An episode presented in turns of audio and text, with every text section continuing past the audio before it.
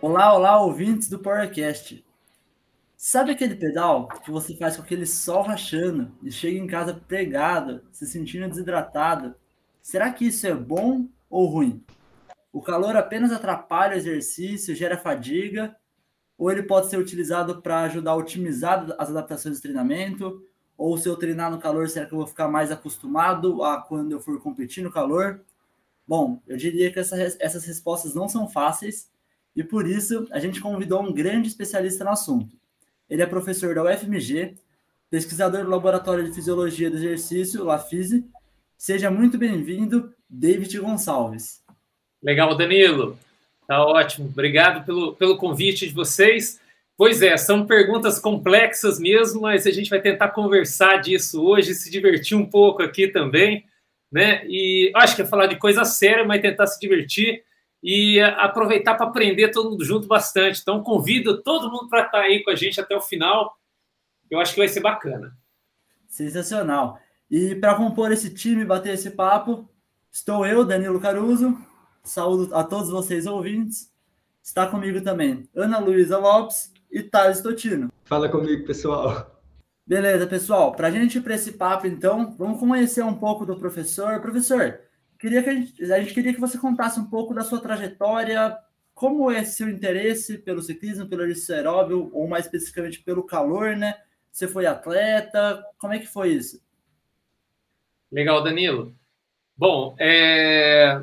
bom pessoal, sou professor aqui da FMG, como o Danilo já apresentou aí inicialmente, né? É, trabalho no laboratório de fisiologia do exercício aqui da Escola de Educação Física, Fisioterapia e Terapia Ocupacional, e foi daí que, na verdade, surgiu né, esse meu esse meu interesse, porque o laboratório ele foi fundado em 1976. Na verdade, eu não tinha nem nascido nesse momento. Imagino que vocês aqui também não, né? E, e o laboratório já foi fundado naquele momento, ele já tem uma história longa. E, e, e ele veio construindo sempre é, com interesse muito grande mecanismos de fadiga durante exercício, né, durante exercício físico.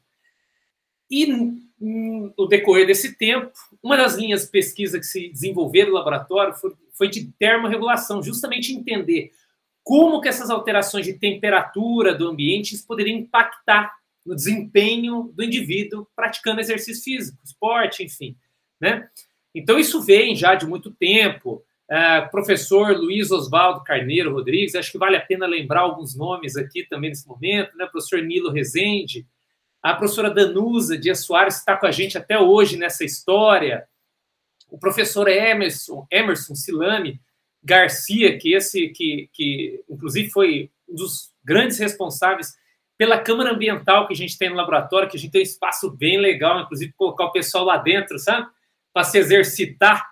Então é uma uma sala grande, bacana, que a gente controla a temperatura e umidade lá dentro. Então, enfim, veio nessa história toda, já lá de trás, e hoje, como eu disse, a gente tem a professora Danusa Dias Soares no laboratório comigo, o professor é, Luciano Salles, Salles Prado, que também tem é, desenvolvido pesquisa nesse sentido, é, e com muita força, o professor Samuel Penavana. Eu cheguei mais recentemente, em 2019, lá na escola, mas eu trago um, um, um, background, vamos dizer assim, né, um interesse já da minha pós-graduação, porque eu tenho mestrado, eu sou formado em educação física, tenho uma especialização em medicina esportiva, mestrado, doutorado em fisiologia, e aí vai os pós-doutorados na vida que a gente vai fazendo em fisiologia, bioquímica, um monte de coisa na USP, fiz, fiz no exterior, lá na Itália e tudo, mas sempre com interesse em músculo esquelético. E quando eu cheguei ali no laboratório, fisiologia do exercício, eu me deparei com essa, com essa linha de pesquisa que já tinha em termorregulação, e aí veio interesse em aliar isso. Então, eu tenho, eu tenho interesse muito grande em entender como o músculo esquelético se adapta a essas condições de estresse térmico-ambiental. Hoje a gente vai falar aqui do quente, né? É, mas a gente também estuda bastante coisa de frio lá, então que é bem legal. A gente até faz parte é, de um projeto dentro do Programa Antártico Brasileiro, mas isso fica para outro outro episódio aí para a gente conversar com todo mundo. Então, nesse sentido, pessoal, é que veio esse interesse para estar tá estudando essa questão do exercício no calor. E aí a gente tem feito projetos, é, eu particularmente, com animais, fazendo também aí uma, uma transação já para ou como o pessoal fala, translação, né? Passando ali para humano, mas já tem muita história com humano também no laboratório. Então daí vem o interesse. Como atleta, na verdade, a minha história como atleta foi, foi outra. Né? Eu, eu pratiquei capoeira por muito tempo, é, inclusive competi com isso daí, é, com capoeira, uma modalidade que eu achava fantástica, é, antes até e durante minha graduação em educação física. E pratiquei muita coisa diferente, karatê, jiu-jitsu, sempre gostei muito de luta, mas natação, patinação, bike também, trilha, fiz muito. Então tem bastante coisa nesse sentido. Muito legal, muito legal. E já aproveitando que você falou que seu interesse é em linkar, né, o músculo esquelético e o esse controle do calor, né, termorregulação. Conta pra gente, a, a maior parte dos nossos ouvintes aqui é ciclista, provavelmente, ou corredor de rua, porventura, e todo mundo já sentiu de sair treinar aí meio-dia, um dia que perdeu hora, e acaba sentindo aquela fadiga um pouco precoce, acredita que é por causa do calor. Por que isso acontece? Pois é, o, o Danilo. Aí é o seguinte, né? Primeira coisa que acho que vale a gente lembrar aqui, sabe que tem um negócio interessante, estou com uma palavra ali, acho que é importante conversar todo mundo. Fadiga, né? Esse cansaço mesmo, esse negócio que vai pregando. Primeira coisa que a gente tem que lembrar é o seguinte: esse é um mecanismo fisiológico extremamente importante para preservação da vida. Então, veja, às vezes o pessoal tenta fazer tudo que é manobra para passar por isso e não, e não tem um entendimento de que o corpo ele lança a mão de mecanismo para falar para o cara: Ó, oh, meu, vamos parar aí porque o negócio tá difícil aqui, você está acabando com a gente, outras palavras, né? É quase que as células do nosso corpo estivessem falando isso, ó, você está acabando conosco, vamos parar esse negócio, vai devagar aí, meu. E aí, lança a mão desse mecanismo para frear. Então a fadiga Hoje a gente entende bem isso, né? É um mecanismo importante de proteção do organismo, tá? Mas, é o que você falou. Por que, que acontece isso? Basicamente é o seguinte, Daniel, a história é bem complexa, mas a gente vai tentando resumir aqui para o pessoal ir pegando. Sabe que uma coisa interessante? E aí é fácil para todo mundo entender. Fazer exercício, independente de estar no calor, qualquer, até no frio, até no frio o pessoal vai concordar comigo. Você está fazendo exercício pelo um período de tempo até longo ali, o que, que você começa a observar? Até no frio fica mais evidente um pouco. A bochecha começa a ficar vermelha, a testa, né? Algumas partes do corpo começam a ficar mais avermelhada e logo a gente começa a sentir calor. Tanto que você pode estar com uma roupa de frio, você começou a se exercitar. A gente vê isso em maratona. Ó, que é um lugar legal para ver isso, maratona de, de Nova York, por exemplo. Lá fora os caras começam sempre todo agasalhado, você vê os caras arrancando roupa, tanto que eles doam depois. Vocês já viram isso? Muito bacana que eles juntam todos aqueles agasalhos que fica jogado no chão e doam aquilo. Por quê? Porque a temperatura do corpo começa a aumentar e, e o pessoal começa a sentir muito calor, enfim. Porque o nosso corpo mesmo produz calor. Então, essa é a primeira coisa que eu queria falar. Quer dizer, fazer exercício, independente da temperatura do ambiente, dentro, claro, de, de grandes limites, não é nem certos limites, mas grandes limites, veja, se exercitar, o nosso corpo, naturalmente, ele produz calor, tá ok? Os processos metabólicos do nosso corpo, isso é muito interessante, é como um motor de carro. Vamos fazer uma analogia assim. É, é, e, e aquela combustão, né? É, que vem ali da gasolina, enfim, do álcool, apenas 20 a 30% daquilo é transformado na energia que vai movimentar o veículo, né? Energia, em, em última instância, ali, mecânica e cinética. Mas 70%, 80% é perdida na forma de calor. O motor do carro esquenta, não é? No nosso corpo é a mesma coisa. As células, quando elas estão lá gastando energia, enfim, o músculo está contraindo para se exercitar, 20 a 30% dessa energia vai para contrair as células, para funcionar nosso corpinho, tudo bonitinho. 70% a 80% é perdido na forma de calor. E aí nosso corpo esquenta. Nosso corpo começa a esquentar bastante, porque a gente acumula esse calor no corpo. Claro que nós temos mecanismos de levar perda de calor, trocar até o calor com o ambiente, que é o que a gente fala de termorregulação. Essa é coisa bacana, né? A gente troca calor com o ambiente. E a gente tenta manter a temperatura do nosso corpo sempre próxima ali de 37 graus, que é aquela temperatura, vamos dizer, normal do corpo, né? Agora, o que, que acontece? Então, você vê, primeira coisa, eu acho que nessa pergunta, Danilo, tem que ficar claro o seguinte: o nosso corpo, quando a gente se exercita, produz calor. Ponto. E aí você imagina se o nosso corpo produz calor durante exercício. E a gente vai fazer exercício no horário do dia que tá com o sol lá pino, rachando mesmo. Gente, quer dizer, fora o, o calor que é produzido pelo nosso próprio corpo, a gente ainda recebe o calor, essa energia térmica que vem lá do sol. E aí, minha gente, já não é fácil, porque vocês imaginam, a gente está querendo, quando você produz muito calor no corpo, o nosso corpo, o que, que ele faz? Ele quer trocar com o ambiente. Então a ideia é perder calor para o ambiente. Mas se o ambiente está quente, a gente começa a dificultar isso. Então a gente dificulta a perda de calor. E aí a gente pode acontecer até o pior em ambientes muito quentes. O quê? Ganhar calor do ambiente. Aí é o cenário crítico, né, gente? Vocês imaginam. Nosso corpo já está produzindo calor. E a gente ainda pega mais ambiente. Aí é o famoso deu ruim, né? Pois é, estudando aqui um pouco antes de, de entrar para a gente é, bater esse bate-papo, eu parei e pensei, né, as diferenças do, do ambiente no aspecto de controle da temperatura, no que, que ele pode auxiliar e naquilo que ele pode atrapalhar. A gente às vezes fica focado muito no sol, o quão quente aquele sol tá lá, mas uma coisa que eu já reparei nos dias de, de treino, né, que eu saio para pedalar, às vezes um dia que estava nublado, mas estava temperatura relativamente alta. O que acontece?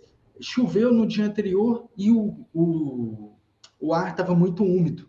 Então, o que, que eu senti? Poxa, hoje eu estou escorrendo, né? Estou transpirando e estou com aquela sensação de calor. Eu percebia que era o quê? Por mais que eu estava praticando um esporte que a gente até se beneficia muito, porque tem a velocidade alta e trans, perde muito calor por conta disso, quando é calor é bom, porque na descida a gente consegue é, resfriar o corpo com mais facilidade do que um corredor que vai correr a uma velocidade menor, né?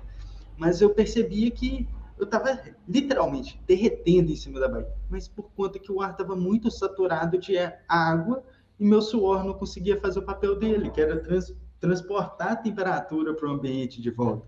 Então, é como que a gente pode perceber isso e tentar jogar com esses aspectos, né?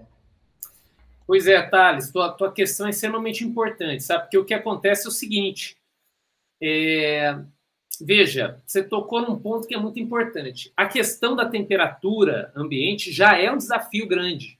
É um desafio muito grande para o nosso corpo. Mas fora isso, tem a questão da umidade. Por quê? Porque aí você tocou em alguns pontos que são interessantes. Quando a gente fala em termorregulação, é, a gente pensa basicamente em quatro mecanismos que o nosso corpo tem para poder trocar esse, esse calor, né? É, e tentar manter a temperatura corporal. Basicamente, quatro mecanismos. Primeiro é a radiação, é, e seria a condução desse calor. Então, isso acaba acontecendo é, você tocando em alguma coisa. Então, por exemplo, você, isso é fácil todo mundo sentir né, ou perceber. Se você encostar a mãozinha na parede ou na mesa, vocês vão sentir que ela está mais fria, porque o nosso corpo, na verdade, está mais quente. E a gente vai começar a trocar calor com esse ambiente, né? Então, veja, esse é um mecanismo, condução, outro, convecção. E a convecção seria um mecanismo de troca é, de calor que envolve justamente o que você disse, pelo vento ou pela água. Né? Então, quando a gente tem é, essas duas formas de, é, de poder é, é, é, conduzir esse calor do nosso corpo, a gente acelera muito a troca de calor. Tá ok? Então, quando tem vento ou água né, envolvendo o nosso corpo, a gente acelera muito a troca de calor. Tanto que se você entrar numa piscina com uma água que é mais quente que o seu corpo, você vai perceber rapidamente, às vezes até uma sensação desagradável. Porque com a água a gente troca muito rápido isso, né? É, outro mecanismo que é muito importante, como eu disse é, antes até essa da radiação, então o nosso corpo acaba radiando essa, essa, é, essa energia térmica, assim como o Sol, né? Mas muito menos, claro.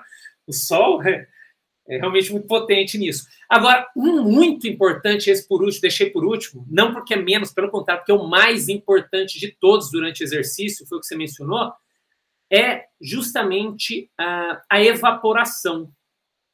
E a evaporação do quê?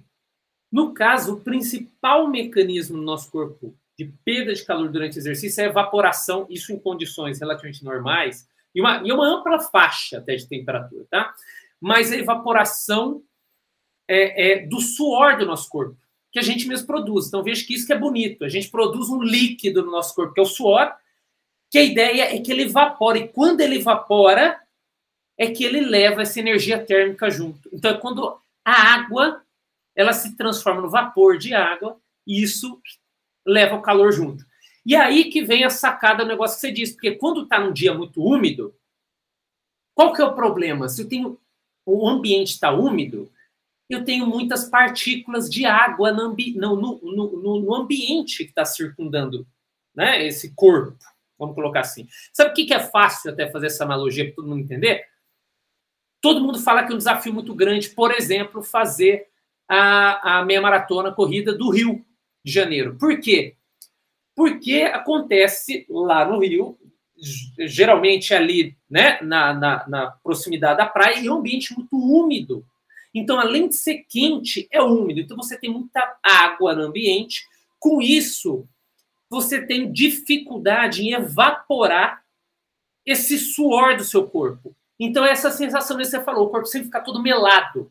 E aí você transpira, transpira, transpira, mas esse suor pouco evapora. E se ele não evapora, você não perde o calor. Tá entendendo? Então, esse é o grande desafio. Isso, inclusive, pode levar a um problema muito sério nesses ambientes, que é o quê?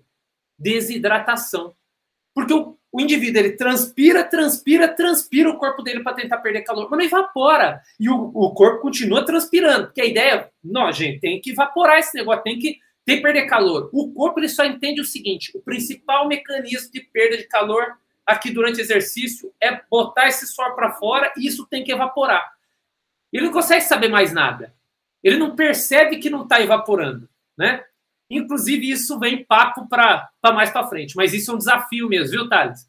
É um desafio. Não, com certeza. É uma, é uma, percepção clara que a gente tem. Eu é. espero que muitas pessoas tenham se identificado com isso, porque é, é muito claro. Você às vezes imagina até num dia fresco, é, tá, saiu de manhãzinha. É com, comum aqui em BH, quando a gente vai fazer um treino ali na região de Macacos, que é um lugar mais fechadinho, de mata, em si aumenta essa questão da, é, da, saturação umidade, do ar, né, da umidade, e aí a gente acaba transpirando demais e tal. Ô, Bom, Thales, é... mas você sabe que tem um negócio interessante, só para emendar aqui, que eu acho que é bacana, uhum. dois aspectos. Um, que isso também que a gente está falando é um desafio enorme para os militares, por exemplo. Entendeu? Que os militares você vê lá na. E a gente vê sempre ali um, um relato ou outro, né? É, na Amazônia, quando eles vão para lá fazer treinamento. E por que, que eles vão para lá fazer treinamento? Justamente para desafiar o corpo a isso, prepará-los para essa situação. É outra coisa que a gente vai falar ali para frente, se adaptar a isso. Mas veja, você entende? Lá é um desafio enorme. Tanto que, que, que esse pessoal, quando vai para lá, sempre tem muitos casos de, de, de realmente passar mal ou até de óbito, né? Porque é um desafio para o corpo imenso se exercitar no ambiente quente e na Amazônia, então, extremamente úmido. E aí, outro caso que é engraçado, só para comentar aqui, que esse também muita gente vai se identificar, sabe o que, que é? Na, na verdade, dois, tem duas situações que é muito clara, são muito claras isso. É na academia. O pessoal vai treinar na academia, tá transpirando e fica enxugando, fica enxugando com a toalhinha. A toalhinha, o, o indivíduo vai lá, torce aquilo 200 vezes e aquilo e ele fala, não para de suar. Mas claro que não, meu querido.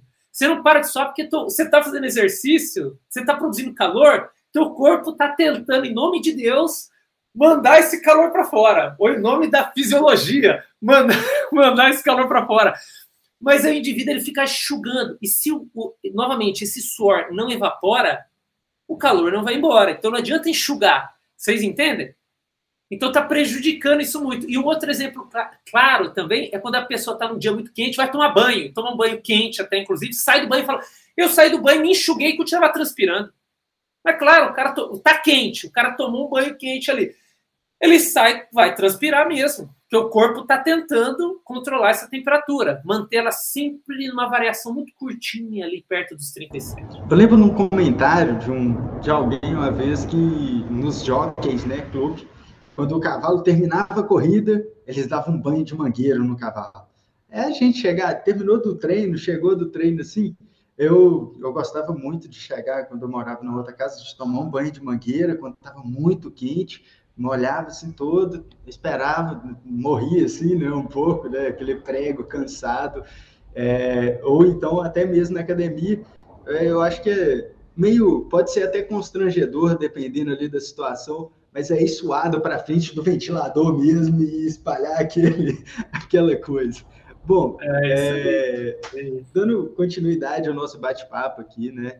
É, a gente já entrou um pouco falando sobre exercício, como que tá essas questões, como que isso pode empregar. Então, é, gostaria da gente falar um pouco, a gente falar um pouco daquilo que já acontece, um pouco do exercício, como que o corpo perde o calor e quando o atleta ele é exposto a um quadro de calor extremo, quando o calor, um quadro de hipertermia, né? A gente tem, você acabou de comentar que a gente tem uma faixa pequena ali de, de temperatura, a gente até fala a febre, né? A febre é um quadro de hipertermia que pode ser gerado, talvez, pelo excesso de exercício ambiente, não pelos mesmos mecanismos de, da febre em si, da, da doença, mas por outros mecanismos. E quais são é, causando esse efeito, quais são os efeitos deletérios, né? O que que isso causa no organismo que vai falar assim, por que que isso causa fadiga, né? Por que, que o calor pode ser uma coisa que vai influenciar a fadiga?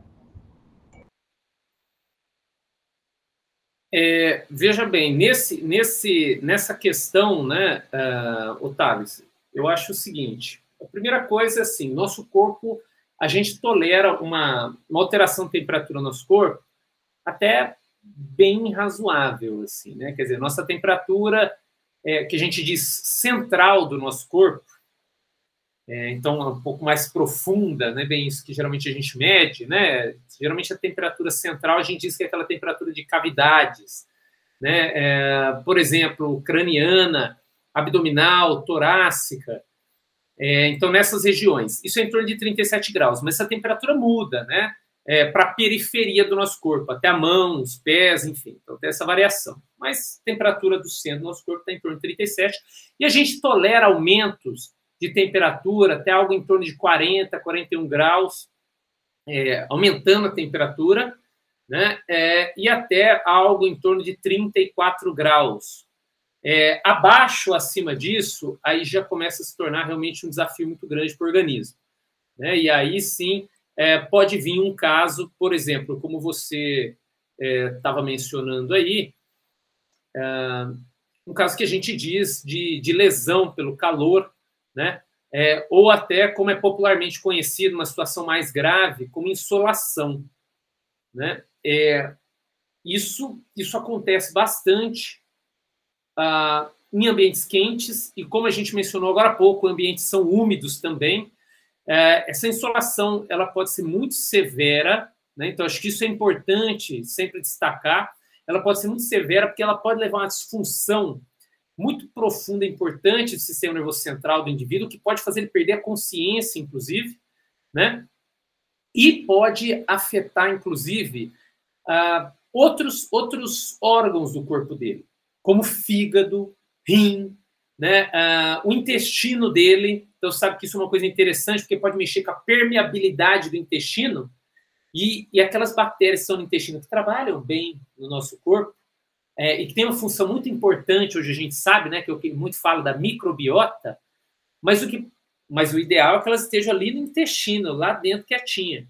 Né? O problema é que quando tem um quadro desse severo, muda a permeabilidade ali da, da, da, da dessa dessa, ah, da, do intestino, mesmo da parede do intestino, e essas bactérias elas podem é, é, passar para o que seria de fato o interior do nosso corpo, ali, para o sangue, inclusive causar é, alguns problemas de sepse, é, de infecção. Né? Então, são algumas condições que, que não são interessantes.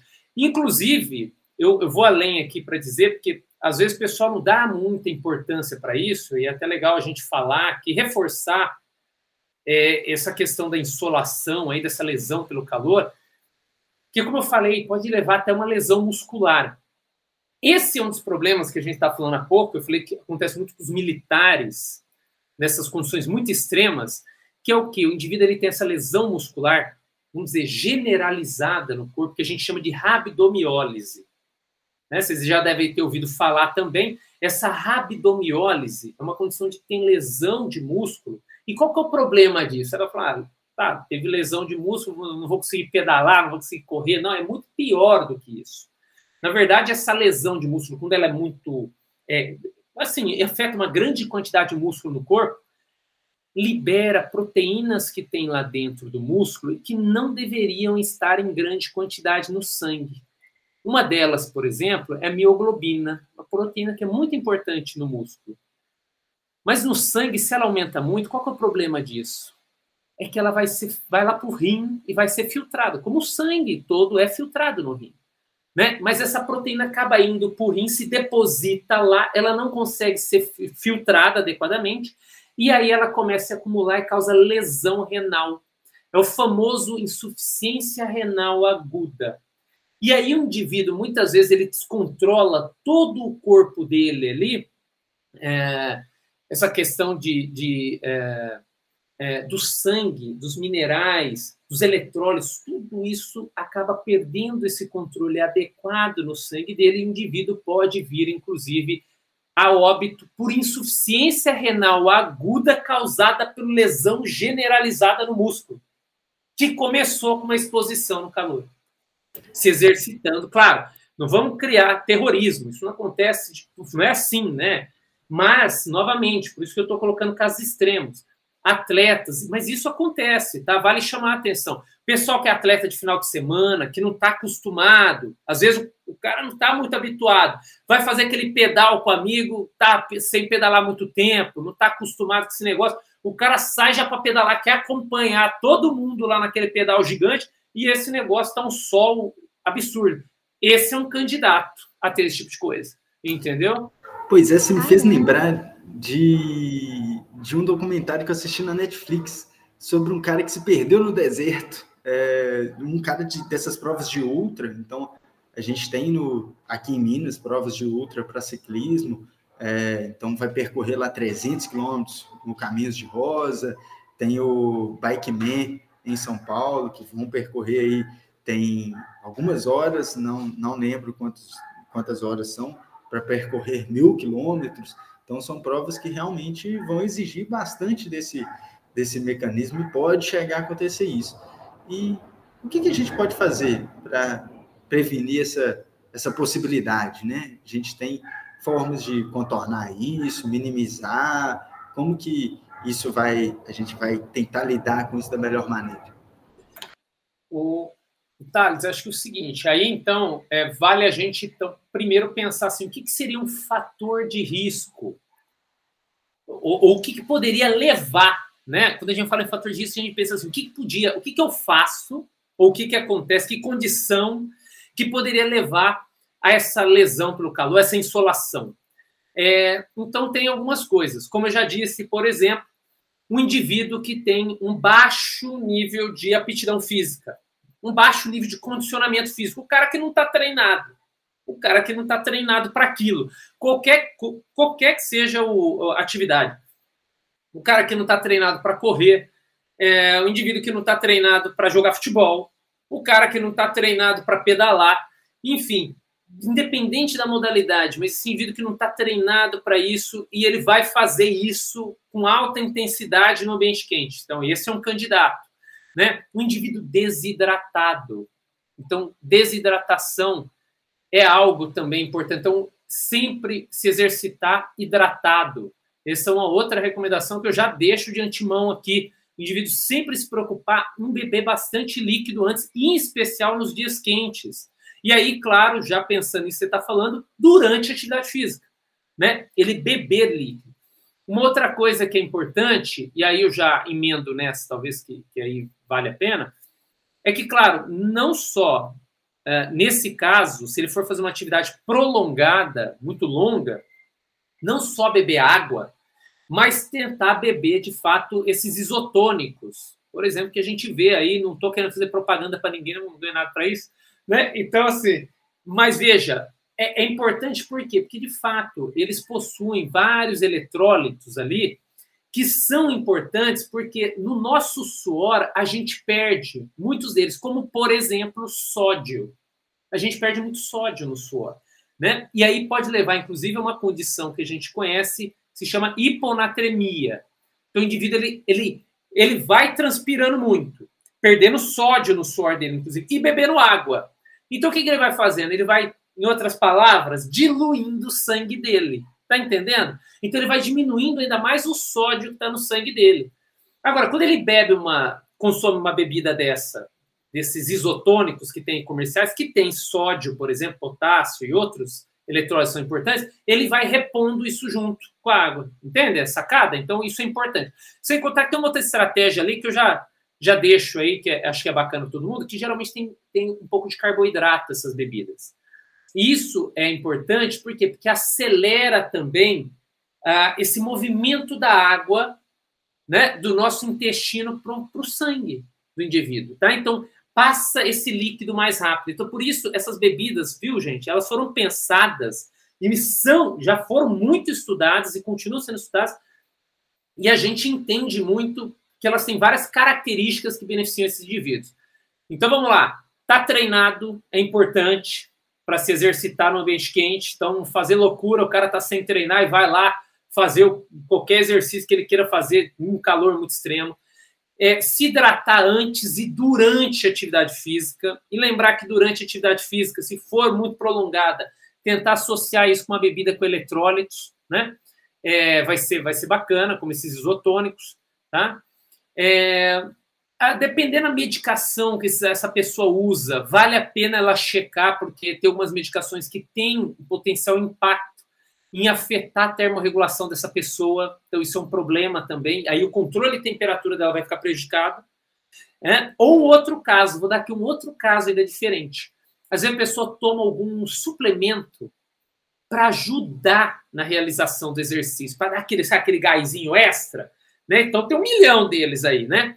E eu vou dar um exemplo de um muito bobinho, bobinho, que ele aumenta, a, ele, ele faz isso justamente. Ele é um, ah, e, e, aí tem um nome que aí vai também soar também familiar para todo mundo.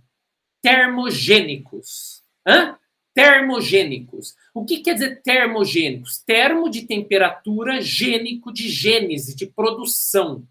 Então é algo que produz calor temperatura ali, entendeu? Então, veja, se você tomar um troço que vai aumentar a produção de temperatura, e veja, aí vai falar assim, mas o que tem a ver? O que, que o David está falando? Isso que tem a ver nessa. Veja, essas pessoas, muita gente toma esses termogênicos, é que ela não quer produzir calor no corpo, ela quer ficar quente. Mas é que como que eles fazem ficar quente? Eles aumentam o gasto energético do corpo da pessoa. E quando aumenta o gasto energético, como a gente falou lá atrás, 20 a 30% só é usado para os processos celulares e 70 a 80% vira calor. Hã? Então, o termogênico, o que ele faz é estimular o metabolismo da pessoa. E quando faz isso, aumenta a nossa própria produção de calor, que é o mesmo que exercício faz. Hã? E aí você imagina a pessoa tomando isso para fazer exercício no ambiente quente. Aí valeu, hein, campeão.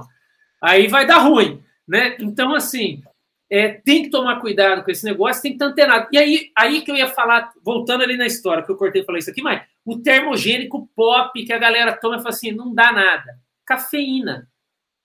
Cafeína. O pessoal toma torta direito, cafeína, né?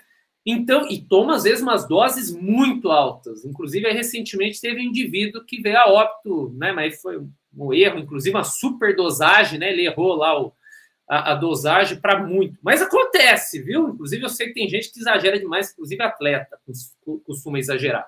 Então, veja bem, consumir um negócio desse, que é vai aumentar a produção de temperatura pelo corpo, e fazer exercício no ambiente quente, gente, aí você pediu para ter problema. Né? Então, tem que estar antenado com isso.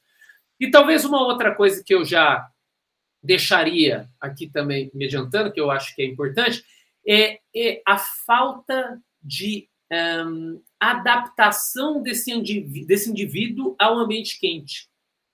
Tá? Então, ele não estar acostumado a se exercitar ou mesmo a viver no ambiente quente, que é um processo que a gente chama de aclimatação. Ele não está aclimatado, ele não está adaptado ao ambiente quente. Então, é, isso é um fator de risco. Se ele já está acostumado a se exercitar, mesmo que esporadicamente no ambiente quente, já diminui o risco, tá? Então, esses seriam alguns, alguns fatores aí. É, boa noite, professor. Oi, olá, Ana, tudo bem? Boa noite, pessoal. Chegando aqui um pouquinho atrasada, mas pegando esse papo bacana demais. E me vieram duas questões. A primeira é que geralmente, quando a gente assiste o Tour de France aí pela televisão, a gente vê uma galera usando um colete de gelo antes da prova. E aí queria que você comentasse sobre essa ação. E a minha segunda dúvida, eu estou segurando ela desde que eu cheguei aqui.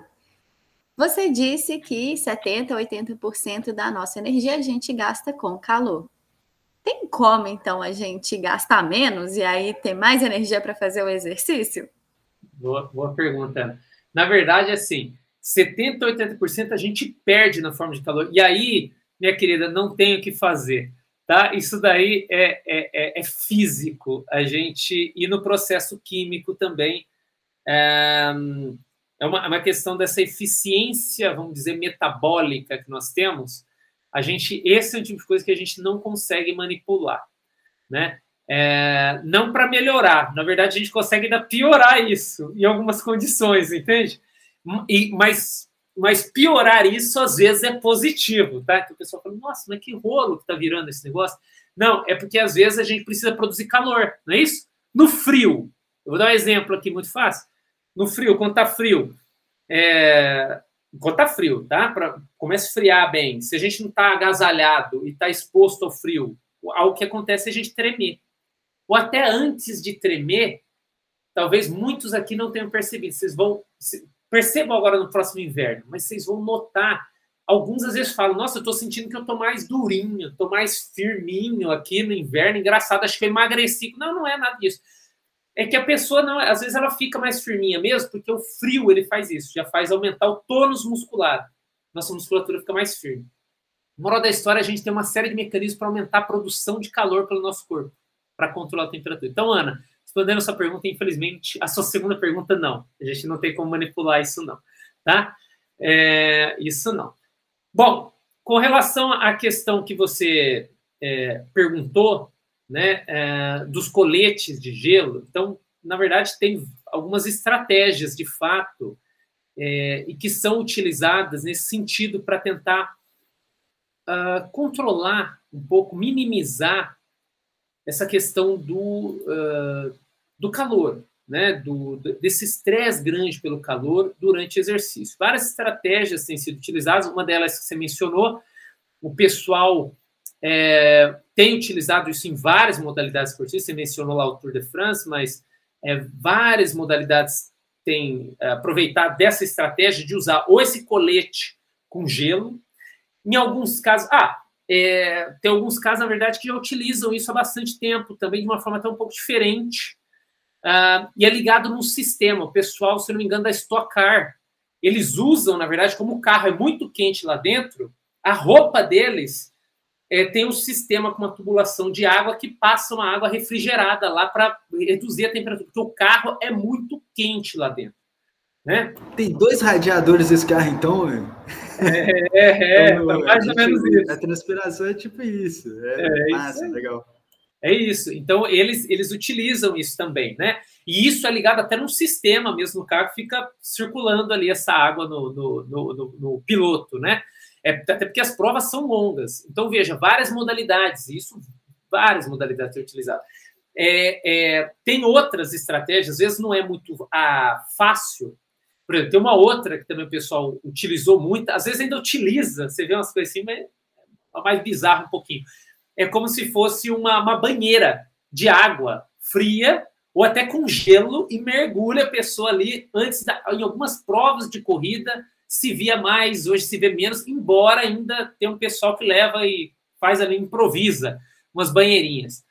É, mas essas estratégias do colete passaram a aparecer, ou usar, por exemplo, uma toalha, uma toalha molhada com água fria, o pessoal também joga no corpo. Então, não sei se todos já viram isso daí, é, mas são estratégias que às vezes não são muito práticas. Né? Durante a prova, muitas vezes o pessoal faz também, que é até um pouco mais prático, mais simples, e aí volta na prosa lá atrás, por isso que é bacana a gente linkando as coisas. Eu fui até fazer um pouquinho de propósito aqui, deixando ali para frente, né? Algumas coisas e soltando lá atrás, outras para me ajudar aqui. Mas, por exemplo, é, é, vocês vão ver isso às vezes, pessoal na corrida faz muito, aí no ciclismo também, às vezes vocês vão observar isso. Pega uma, uma, um copinho de água gelado e às vezes ele segura na mão um tempo antes. Bom, primeira coisa, porque ele tenta controlar, porque isso daí eu também acho que é, é claro para todo mundo observar essa, essa questão da termorregulação, que é muito interessante. Eu vou fazer um break para explicar, porque vocês vão seguir bem o que eu estou falando aqui do copinho, do gelo na mão. Muitas vezes o pessoal enfia a mão dentro daqueles, daqueles, daqueles isopor, fica com gelo assim, é, que tem os copinhos com água, o pessoal pega gelo. Vocês já viram isso? Eles não pegam o copo com água, eles pegam o gelo lá e os caras continuam correndo com gelo, o que quer que seja, com gelo na mão. Por que isso daí? Porque é, é, é, vem de uma ideia de algo que a gente conhece em termorregulação. E aí vai ficar fácil o pessoal entender, até quem não treina, não se exercita, nada vai entender se estou falando. Quando vocês estão num dia muito frio, e agora vou dar um outro exemplo diferente, porque fica claro. A mão e os pés tendem a ficar muito gelados, não é isso? Tanto que o que a gente faz? Se estiver muito frio, a gente coloca até luva na mão, não é? E cobre sempre os pés. Porque são as extremidades do nosso corpo, a gente tende a perder calor por ali.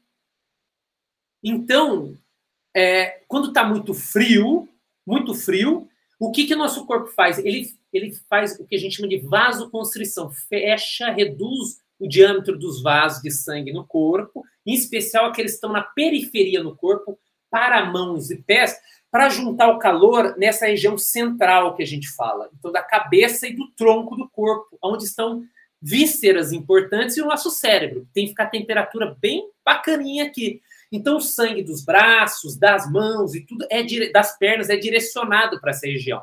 Por isso que as mãos ficam frias. Agora, ao contrário, quando a gente está no calor, se vocês observarem, no calor para valer, as mãos ficam quentes também. E às vezes, se vocês estiverem se exercitando, muito, às vezes já vão ter observado. Se chegarem uma pessoa que não está se exercitando e às vezes você dá a mão para ela, ou abraça ela, a pessoa fala: Nossa, como você está quente, às vezes pela sua mão. Se você der a mão para a pessoa cumprimentando, ela fala: Nossa, você está quente. Por quê? Porque você está perdendo muito calor por ali. E aí, sabendo disso, e que aqui é uma região muito vascularizada, tem muito vaso nas regiões da mão e do pé, o que, que acontece? Quando a gente está se exercitando, o fluxo sanguíneo aumenta muito aqui, porque é para perder calor. E aí, sabendo disso, o pessoal vai pegar gelo mesmo com a mão, para tentar fazer o quê? Perder muito calor rápido para o gelo que está ali. Como a temperatura do gelo é muito baixa, a gente vai perder temperatura mais rápido. Então, essa é uma sacada que se tem. Né? A outra é fazer o quê que o pessoal faz? Isso também já deve ter visto bastante. Às vezes o cara pega o um copinho de água ali durante a prova e, e, e o pessoal, muitos alunos, às vezes falam para mim: Nossa, professor, engraçado, eu achei que o cara ia beber água e ele não bebeu água, ele virou o copinho de água, jogou na cara dele, aí ele jogou pro lado, ele pegou o copinho no outra estação que tinha ali, jogou na cara dele de novo, no rosto dele, e ele não bebeu água. Que hora que ele bebeu água? Eu não vi ele bebendo água. O que, que ele faz? Ele joga assim, bebe água de qualquer jeito. O que, que acontece? Não, é que o cara não está preocupado em beber água, não, minha gente. Está preocupado em acabar a prova. O que ele faz é que dá uma sensação, sensação, e isso é muito importante para continuar se exercendo, mais com um atleta de alto nível, uma sensação de um conforto muito melhor para ele continuar se é, é, realizando a tarefa. Então, a per, que a gente diz, a percepção de esforço do atleta reduz com isso. Então, por isso que ele sai molhando o rosto e a cabeça, inclusive. Né? Então, essa é a estratégia aí. E aí vem nesse sentido, viu, Ana? De tentar tudo que é estratégia ali. Uma outra, viu, Ana? Vou aproveitar aqui nessa fala, então, porque de repente a gente já vai adiantando isso aí é uma coisa que o pessoal faz muito, mas vale dizer que, independente de todas as estratégias que a gente vai comentando aqui, isso tem que ser treinado antes, tá? Mas uma outra é o quê? É beber também o líquido desse indivíduo gelado. Isso ajuda bastante. Por quê? Porque esse líquido que ele está bebendo mais gelado já vai ajudar a baixar a temperatura central dele, porque ele já vai colocar isso lá para dentro direto, entende? Agora, veja, isso do líquido gelado, ou mesmo dessa questão do gelo, é, de jogar ali água gelada em cima dele, é de usar esse colete de gelo, de mergulhar nessa banheira resfriada, é, com, com, com gelo ou com água fria. Isso tudo é importante dizer o seguinte: o pessoal tem que tomar cuidado, especial, especial atleta e atleta amadora, até atleta profissional, tá? Porque eles também fazem estranho. Mas é, atleta amador geralmente faz muito, sem ter conhecimento, ele ouve essas coisas aqui, aí ele já chega na próxima prova e fala: não, vamos dar um jeito aqui, já vamos. Ó, oh, gente, pega aquela banheirinha de, de borracha lá de, de, das crianças lá de plástico, vamos encher esse trem de água, gelo e vamos enfiar lá dentro. Eu vou ficar deitado lá uma meia hora até entrar para pedalar, para correr, o que quer que seja. O importante dizer é o seguinte: não é que ele não pode tentar essa estratégia, é legal ele tentar essa estratégia, tá? O problema é ele tentar essa estratégia assim, numa prova já para valer ali na competição. Por quê? Porque o cara não está habituado a isso. Às vezes ele erra o tempo, ele erra a estratégia. E o que é bom para um também não necessariamente é bom para o outro. Então, isso, por exemplo, essa questão da bebida, água, isotônico, gelado, ou mesmo o pessoal, não sei se vocês já viram isso, está consumindo também uma pasta, uma pastazinha, como se fosse um gelinho moído, assim, ou até um gelzinho, muito, é, assim, praticamente congelando, né? Seria tipo uma pasta de gelo, praticamente. Veja, isso tudo são estratégias que podem ajudar, sim, tem mostrado ser importante para melhorar o desempenho na prova que o indivíduo vai fazer, além do exercício. Mas é importante que ele treine essa condição antes. Então, durante os treinamentos, ele vai teste. Ah, vamos testar esse negócio da banheira aí? Então tá, ouvi falar lá que de, por exemplo, o pessoal usa muito essa de imersão de corpo inteiro, ficando ali numa banheirinha com gelo. Eu vou até dar uma dica para todo mundo. O pessoal usa muito em trabalho mostrando que isso pode ser efetivo. De 15 a 25 graus essa temperatura por 10 a 20 minutos antes da prova. Mas o legal é que esse cara faça isso, ciclista, corredor, quem quer que seja, ele treine isso antes, entende? Então, lá um mês, dois meses antes da competição, ele já treine. Peraí, deixa eu ver como é que fica. Tá, deixa eu fazer uma prova aqui simulando, sem. E vamos fazer uma prova agora, deixa eu entrar lá, vamos ver. 10 minutos como é que fica se eu ficar nisso. Agora vamos fazer a prova. Vou para a prova. Simula. Melhorou ou não melhorou? E eu senti que eu, eu senti melhor ou eu senti pior? Porque às vezes o cara vai sair correndo e vai falar, nossa, é terrível, piorou muito. É claro, porque para algumas pessoas piora de fato. E a gente tem algumas explicações para isso. Mas o importante é testar antes. Essa mensagem que eu deixo aqui. Eu me imaginei na situação da banheira de gelo. Imaginei terminando o aquecimento, assim, né? Todo pronto, né? Tô pronto para a prova, vou largar, tô, tô bicho. Aí entrar na banheira de gelo. Eu, eu odeio água e odeio coisa gelada, assim, me tocando. Então, para você deve ser um candidato que ia dar certo, Thales. para mim, isso ia ser um terror, possivelmente. Então, é isso. É isso. Tá certo. Bom, é, você, acho que a gente vai falar um pouquinho aqui sobre a hidratação, né? Um aspecto importante. Você comentou já em vários momentos esse consumo de líquidos, sobre a hiponatremia, sobre tudo o que está por trás disso, até mesmo dos termogênicos e tal. E a questão é muito importante, a gente sabe disso. E se você tem uma dica, você já deu várias informações aí para as pessoas, mas como que a gente vai lidar com esse aspecto da hidratação e nessas dicas, sem fazer propaganda para ninguém, como você já disse, não é pago para isso, mas é, eu acho que é importante a gente dizer quais são os principais ingredientes ali por trás, né? Porque a gente vê muito marketing em cima disso. Então a gente tem é, o sódio, muito claro, você já deixou isso claro aqui, mas a gente tem potássio, tem gente que bota magnésio, cloro e açúcar, 10 tipos de açúcares diferentes. Quais são os aspectos importantes que a gente tem que ter ali por trás desse, desse componente que vai cuidar da nossa hidratação? Em todo treino, a gente precisa desse tipo de hidratação? Treinos mais curtos, mais longos? Os dias longos de quentes precisam de um tipo diferente dos dias longos e um pouco mais frios? Como que a gente pode lidar com isso? Tá certo. O Thales, essa questão também acho que, acho que é importante. Acho que de forma geral, assim, a gente colocar de forma geral, é, esses isotônicos é, mais populares aí, que a gente tem mais tempo no mercado, eles atendem já a, a essa questão dos eletrólitos e, como eu disse, do carboidrato, né? Então, é, geralmente, claro, eles já têm uma combinação ali que deve atender a isso, porque cada um desses eletrólitos tem papéis importantes na nossa, na nossa biologia, no nosso organismo, né? É, então, como eu disse, a estratégia, por exemplo, do carboidrato, de ele estar tá ali nessa bebida, e geralmente isso é em torno de 4, 8% da solução tem carboidrato, é para acelerar o transporte desse líquido, dessa água, para dentro do nosso organismo, do nosso sangue. Tá? Então, essa é a grande sacada. E aí, os vários eletrólitos que estão presentes vão ter diferentes funções. Né? Então, essa questão mesmo do sódio, do potássio, como você disse, o magnésio tem um papel importante também. Né? Se a gente pensar que é, só o, a, a, vamos, colocar aqui, a princípio, a molécula energética, que é mais pop que a gente conhece, que a gente brinca em metabolismo, né? mais pop, ali, a moeda energética, que é o ATP, ele precisa de magnésio ligado nele. Né? É, então, veja, tem vários eletrônicos. Então, eu diria para vocês, assim, de uma forma muito fácil, simples, é que é, essas bebidas isotônicas comerciais mais populares tá, e mais tradicionais que a gente tem no mercado, elas já atendem é, com essa quantidade de eletrólito e o que foi feito de seleção para eletrólito e carboidrato de uma forma adequada. A quantidade que vai consumir esse indivíduo, ela é muito relativa. Você sabe que é interessante porque é o seguinte, isso tudo depende. Ah, e sabe que uma forma fácil, viu, Thales, de, de é, eu acho que até para tentar ajudar um pouco o pessoal que está acompanhando aí, é, é assim, para entender o quanto ele precisa consumir disso. É ele tentar reproduzir aquela situação dele.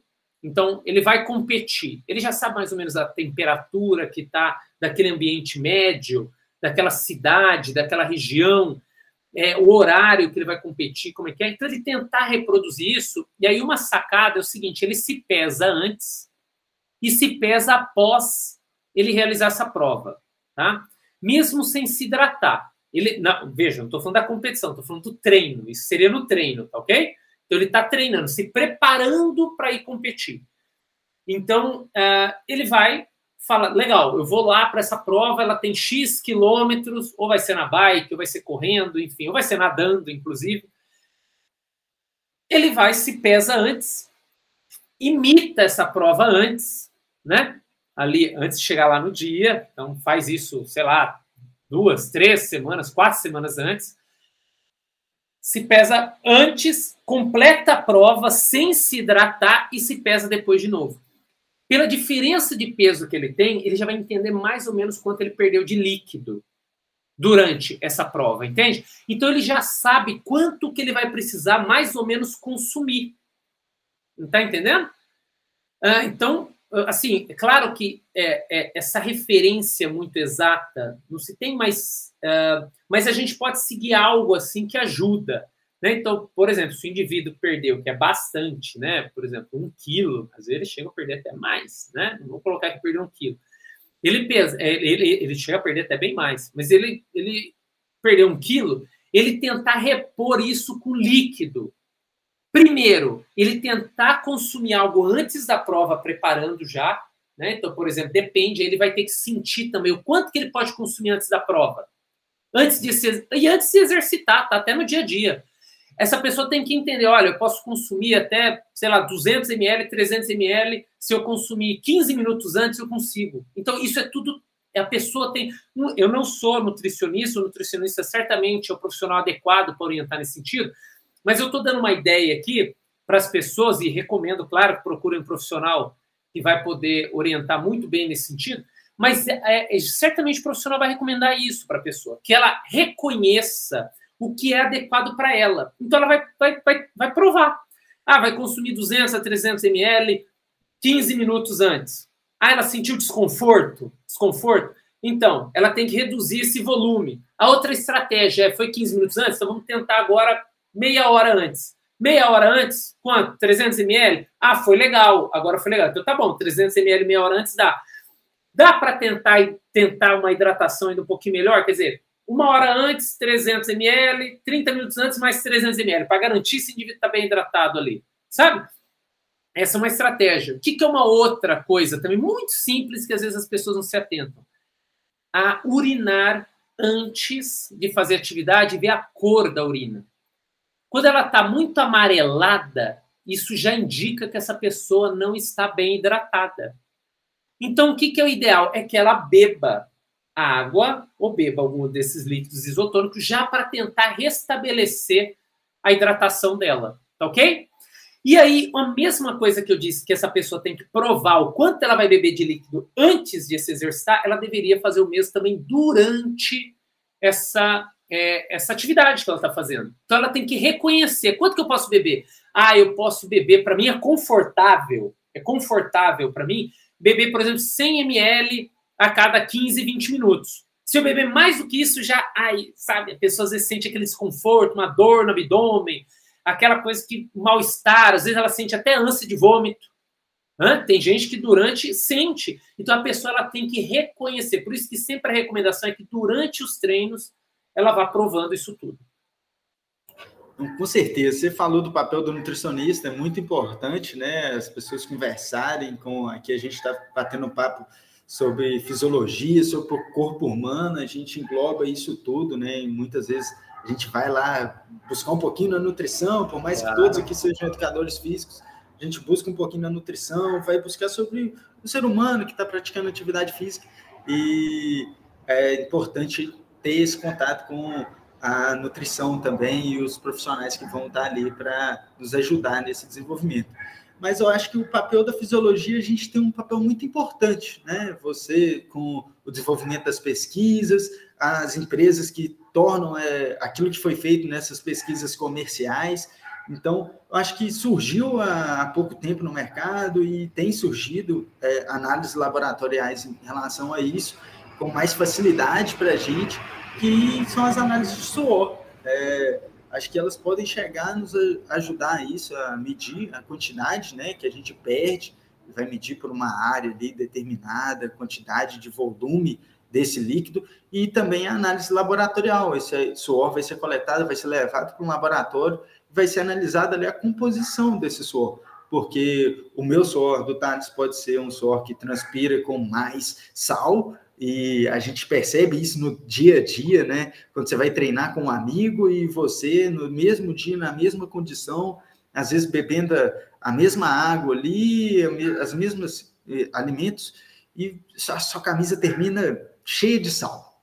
Mas a do seu amigo, ela termina só suada, um pouquinho de sal, né? Então, isso mostra, pode mostrar, assim, empiricamente, que o seu amigo perde menos sal do que você. Então, sua necessidade é diferente né, dessa reposição de eletrolíticos em relação à, à do amigo. Então, a gente acha que a fisiologia trouxe muito esse aspecto de estudo disso, e comercialmente aí a gente tem visto isso emergir. Né?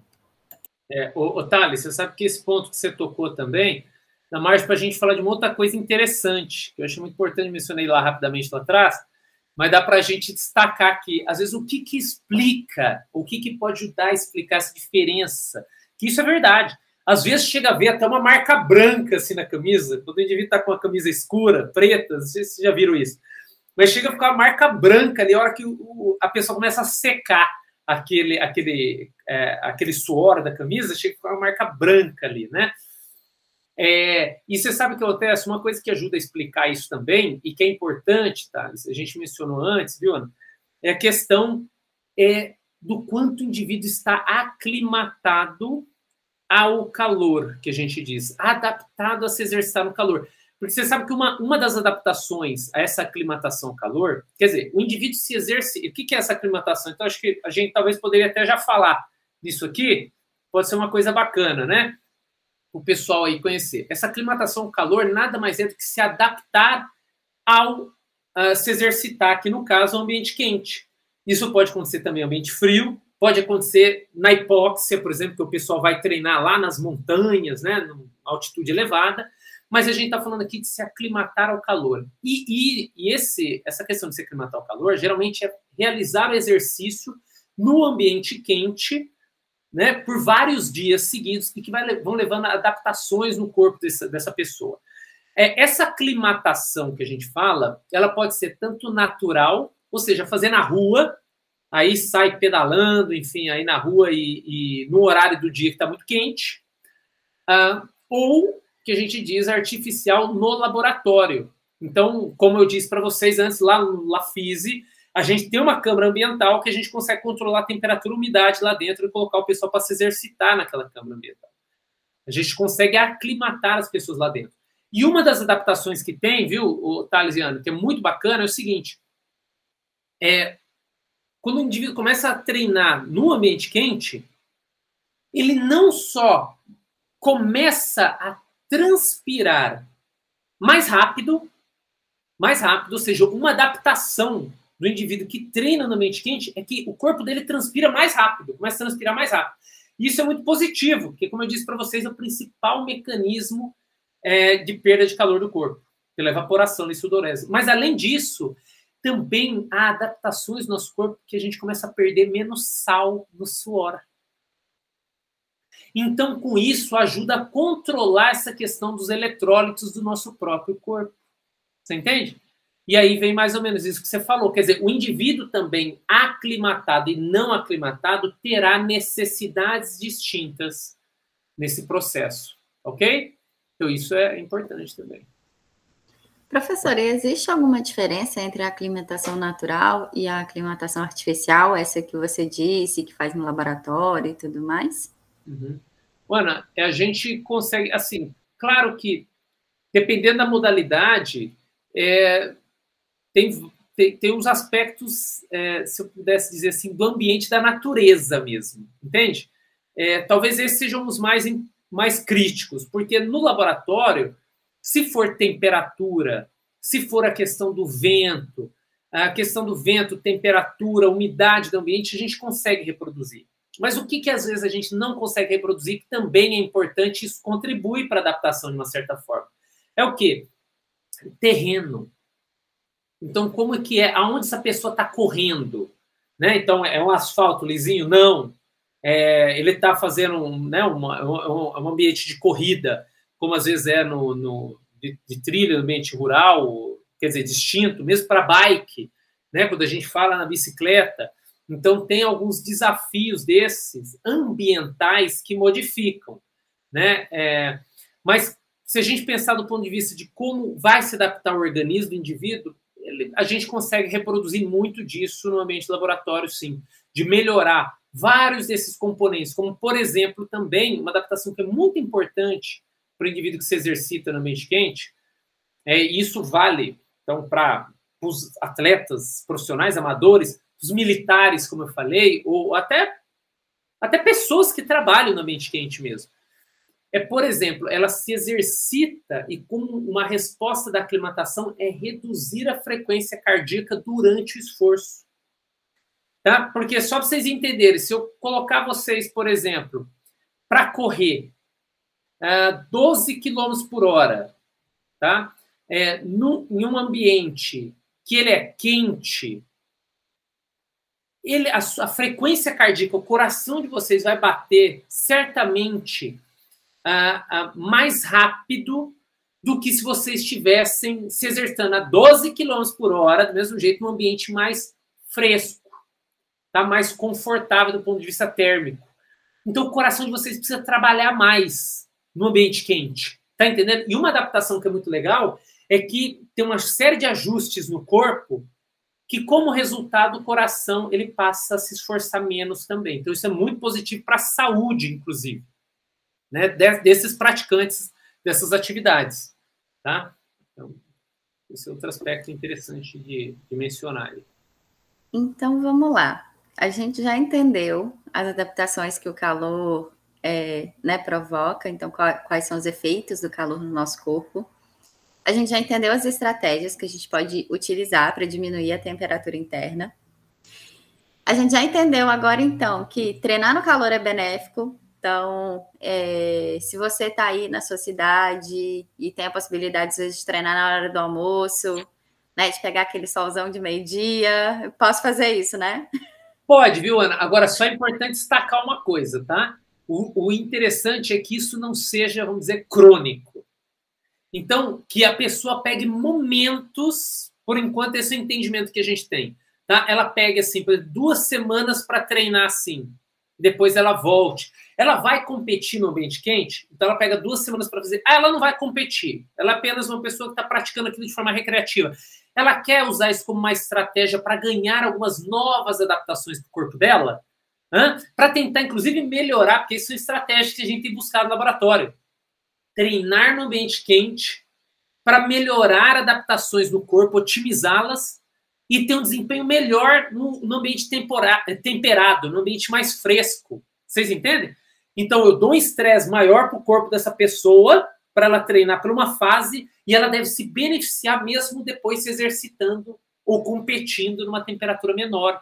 Tá? Então, ela pode fazer isso, mas que seja por períodos duas, três semanas, que é o período, inclusive, que a gente tem visto grandes respostas adaptativas, tá? Entre duas e três semanas. E depois que ela volte, para também deixar o corpo dela, né? É, a gente não causar um estresse muito forte por um longo período de tempo. Acho que essa é a sacada. É como se fosse lá o treinamento em altitude, né? Que, que é popularmente conhecido já e a gente tem, tem visto que esse esse outro lado do calor também podendo ser utilizado como isso. É isso mesmo. Isso mesmo, cara. E aí, então, fechando a minha sumarização, então a gente ainda pode utilizar o calor a nosso favor.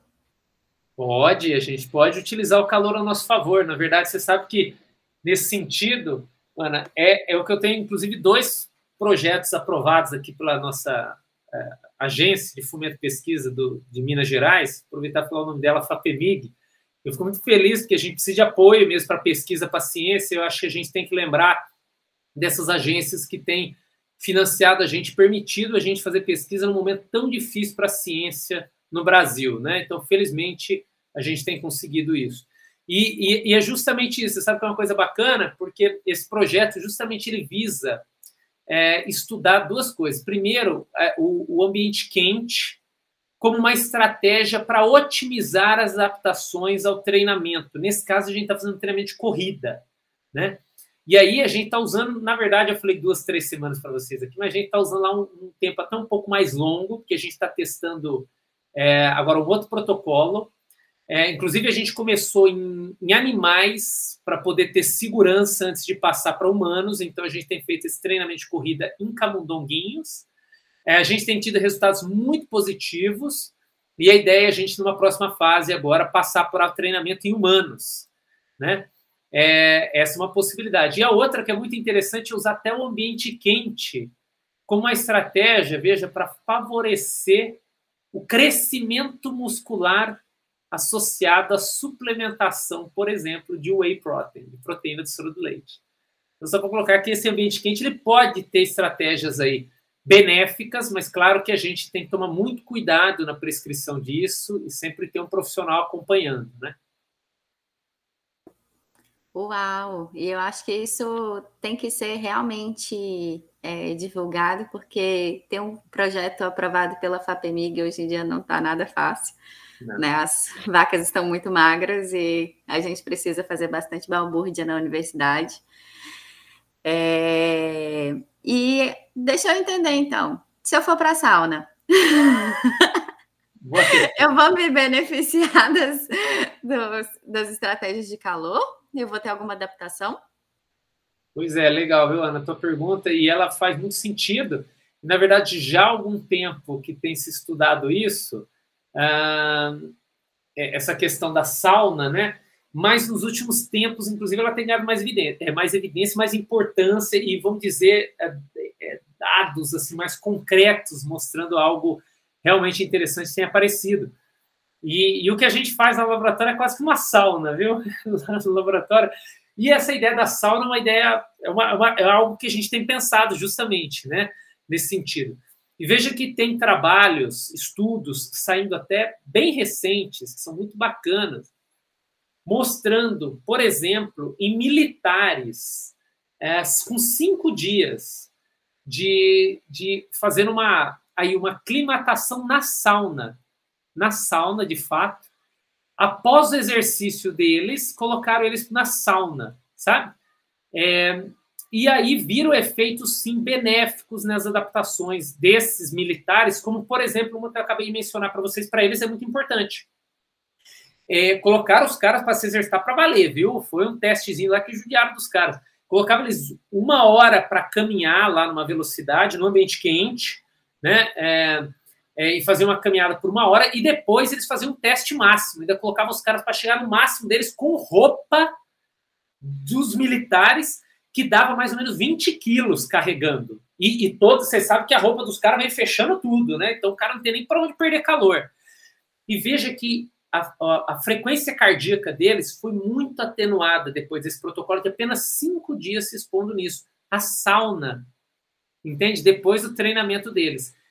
Se expor à sauna depois do treinamento deles fez essa adaptação de reduzir a frequência cardíaca, ou seja, o trabalho do coração deles durante um exercício depois em ambiente quente. Vocês entenderam? Então, o que é algo muito importante para eles. Mas tem outras, uh, outros, vários outros trabalhos mostrando isso, inclusive em mulheres. Um trabalho também recente, com cinco dias também, tempo curto de aclimatação ali, também usando a sauna. É, mas nesse caso, era interessante porque eles faziam elas é, irem para a sauna ali 20 minutinhos antes de se exercitar, né? É, e aqui, nesse caso, elas faziam um exercício é, onde elas estavam pedalando. De fato, era até na bicicleta, que era interessante. Então, mas antes disso, elas iam para uma sauna, uh, ficava ali por 20 minutos, a 50, gra 50 graus, né? E depois elas iam se exercitar uh, por 90 minutos, né?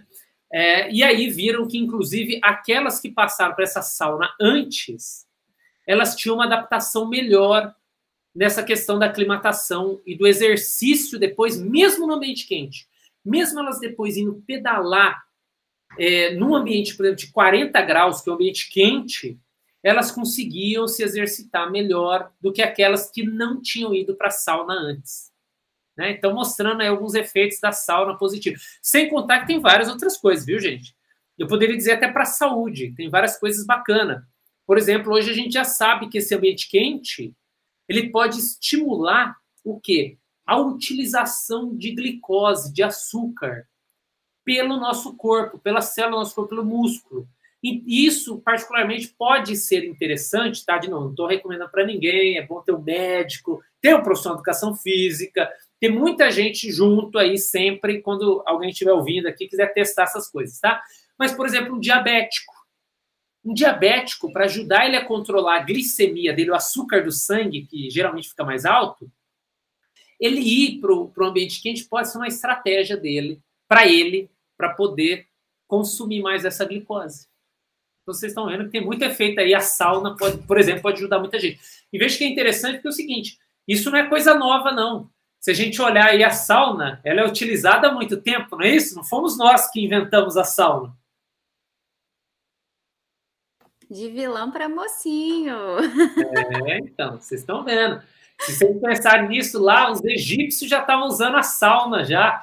Já é muito tempo o pessoal usa sauna, né? Romanos, gregos, todo mundo já usou sauna pra caramba.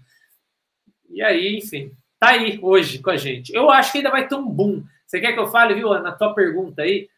É, a sauna, a, a, a, vários anos atrás, até acho que antes de vocês, vocês são também mais novos que eu, estou com a cutis boa, mas já passei dos 40. Então, assim, é, mas há, vários anos atrás, meu pai, quando, era, quando eu era bem pequenininho, tinha muito essa coisa de sauna, muito, né? Então, uns 30 anos atrás, por aí, tinha muito essa coisa de sauna. E isso foi diminuindo, isso foi desaparecendo. Mas eu tenho um feeling que esse negócio vai voltar. Eu tenho um feeling aí.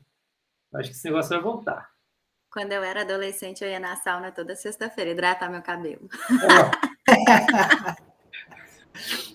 Saudades, bons tempos. Dicas de mulher. No mercado imobiliário também, para quem gosta de investir, né? De repente aí vai comprar uma casa antiga com sauna, vai ser aquele bom investimento.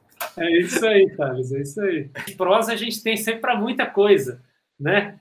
É, tem para muita coisa mesmo. Eu espero que tenha sido bacana para todos que estão acompanhando a gente. Espero, Thales e Ana, que vocês também tenham aproveitado, é, assim como eu. Gostei bastante de estar aqui. Agradeço novamente a vocês pelo convite, pela oportunidade. É, demorou um pouco para a gente fazer sair esse encontro aqui, né? Que ele acontecesse. mas eu fico feliz que deu certo e acho que deu certo num bom momento. É, espero que todos tenham aproveitado. Fico à disposição de todo mundo aí que quiser procurar aqui no FMG, né, Universidade Federal de Minas Gerais, universidade pública, aberta para todo mundo, para toda a população. A gente tem muito orgulho de, de fazer isso, de levar esse conhecimento para a sociedade, e é isso que a gente está tentando trazer um pouquinho aqui, né? Dividir isso com, com as pessoas, com a sociedade, mas lá o laboratório também está aberto para todo mundo, tá? Não só lá no Lafise, mas também vale dizer, né? Eu não coloquei lá no começo, mas eu vou trazer aqui no final que eu também sou responsável pelo setor de fisiologia esportiva do Centro de Treinamento Esportivo da é, da UFMG, o CTE, é, com muito orgulho. É uma, uma unidade também fantástica que a gente tem aqui em Minas Gerais, eu posso dizer, um centro de referência para o esporte em Minas Gerais, público, de extrema qualidade e que tem sido mantido com esforço enorme da nossa universidade. Né? É, a gente tem contado com o apoio do governo federal ali, sim, felizmente né, é, não são em todas as frentes, infelizmente, a gente tem que dizer, né? O governo não tem apoiado a gente em todas as frentes dentro da universidade, mas ali eu devo dizer que, felizmente, a gente tem contado com o apoio do governo federal é, para que a gente, então, possa realizar nossas atividades e também da iniciativa privada que o nosso gestor lá, o professor Sérgio Teixeira, tem feito um excelente trabalho. Então, fica aqui um convite para aqueles que quiserem conhecer, visitar e conversar com a gente, tanto lá no LaFise, na Escola de Educação Física, Fisioterapia e Terapia Ocupacional, quanto lá no CTE da UFMG. Tá? O convite está aqui para vocês também, tá, Lisana, todos aqui é, do, do PowerCast, e também lá é, aí que estão assistindo a gente, estão ouvindo a gente. Tá bom? Foi um prazer, pessoal. É, lembrando, pessoal, aí sobre as referências, né, que o CTE, o Centro de Treinamento, é onde o Gustavo ministra né, as aulas de natação paralímpica, então de vez em quando ele comenta sobre isso, e aí para o pessoal entender né, a dimensão que é esse projeto, que é um projeto muito bacana, muito legal aqui, que é, né, que a gente tem orgulho de fazer em Minas Gerais.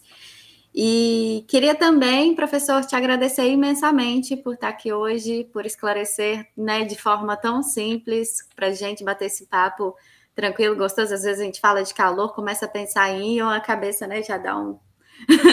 já embola um pouquinho e a gente bateu esse papo aqui leve, tranquilo e que com certeza assim tem muita é, dica, muito é, muita ideia do que pode ser feito e que a gente pense sempre criticamente, né? Eu acho que o que você trouxe muito sobre isso, né? Sempre procurando os profissionais que estão é, né, ao redor para ajudar isso.